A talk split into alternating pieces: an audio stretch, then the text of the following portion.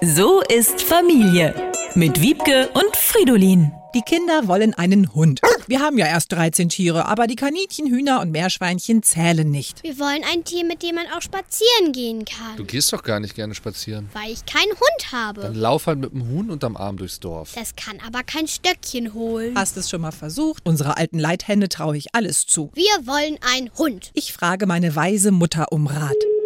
Die beste Therapie gegen einen Hundewunsch ist ein Hund auf Zeit. Hund auf Zeit, das klingt nach all den Lockdown-Hunden, die nach kurzer Zeit im Tierheim gelandet sind. Jetzt weiß keiner, wohin mit all den ungewollten Vierbeinern. Fun Fact am Rande: Bis ins 20. Jahrhundert wurden auch in Deutschland noch Hunde gegessen.